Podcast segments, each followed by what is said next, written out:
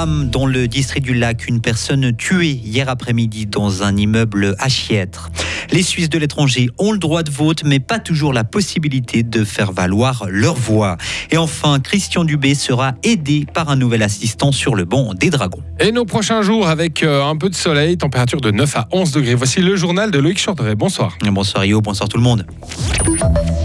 Une bagarre mortelle à Chiètre. Oui, c'était hier après-midi dans un immeuble de la commune Lacoise. Une personne est décédée, une autre a été grièvement blessée. La police cantonale fribourgeoise a été avertie par des tiers. Pour l'instant, difficile de savoir précisément ce qui s'est passé. Lauriane Schott. Plusieurs patrouilles de police se sont rendues sur place où elles ont découvert le corps sans vie d'un homme de 31 ans, mortellement blessé par une arme blanche. Il n'était pas seul. Un deuxième homme de 44 ans a lui été grièvement blessé durant cette altercation. Il a dû être héliporté par l'AREGA. Et un troisième protagoniste de 28 ans se trouvait également sur les lieux, légèrement blessé, mais sans devoir être hospitalisé. Il a pour sa part été interpellé. Pour l'instant, la police ne connaît pas les raisons de cette bagarre. Elle ne sait pas ce qui s'est passé, ni dans quel ordre, qui est responsable de quoi. Elle ignore aussi le lien qui unit ces trois hommes. C'est l'enquête qui devra tenter de lever le voile sur tous ces éléments. Une instruction pour homicide notamment, éventuellement assassinat et lésion corporelle grave a été ouverte. L'homme grièvement blessé et celui qui a été légèrement blessé ont tous deux été placés en détention provisoire. Le porte-parole de la police cantonale nous a indiqué que les agents arrivés sur place n'ont pas été mis en danger. Sachez encore qu'une cellule de soutien a été en place pour accompagner notamment les habitants de cet immeuble. Une ferme a été ravagée par les flammes hier soir à Brunisried. L'incendie s'est déclaré dans la partie habitation de l'exploitation agricole. Le bâtiment a été entièrement détruit. Les deux habitants âgés de 66 et 75 ans n'ont pas été blessés. Ils ont ensuite pu être relogés chez des voisins. Les circonstances de cet incendie ne sont pas encore connues. Une enquête a été ouverte. Le Conseil d'État fribourgeois ne donne pas suite à la pétition qui s'oppose à l'abattoir Micarna sur le site Agrico à Saint-Aubin. On le rappelle, un groupe de citoyens broyards soutenu par Greenpeace demandait d'abandonner ce projet et de le remplacer par une implantation plus durable. Le gouvernement fribourgeois répond que la construction de cet atelier de transformation de poulet Micarna est au contraire une opportunité, notamment pour la création d'emplois dans la région. 30 km par jour et par personne, c'est la distance parcourue en moyenne par chaque Suisse en 2021. C'est moins qu'en 2015, mais ça s'explique assez facilement par la pandémie. La durée moyenne des trajets à pied y compris était d'une heure vingt par jour. Le taux de chômage se monte à 2,2% dans le canton de Fribourg, une légère baisse par rapport au mois de février. Le canton enregistre aujourd'hui un peu plus de 3800 personnes au chômage.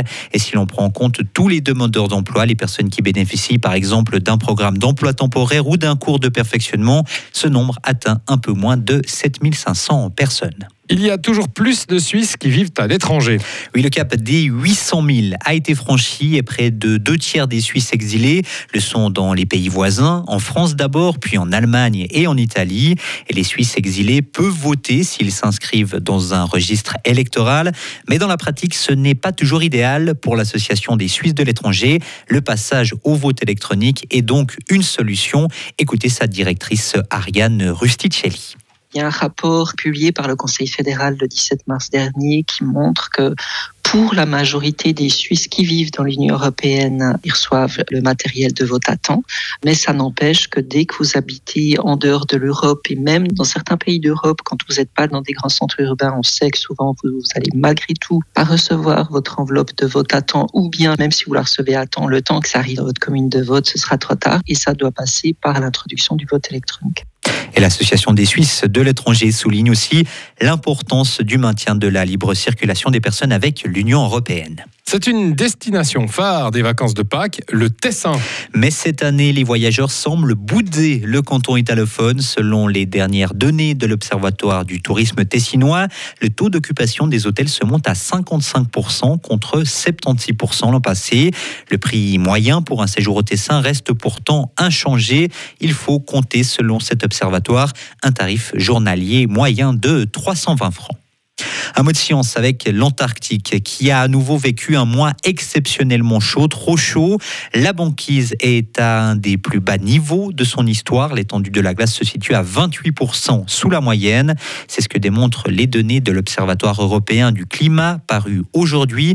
On y apprend aussi que le monde a connu son deuxième mois de mars le plus chaud jamais enregistré.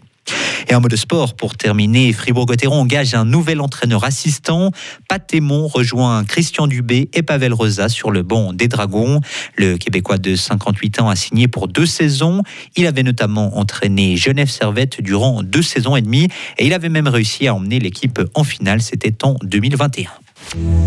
Retrouvez toute l'info sur frappe et frappe.ch.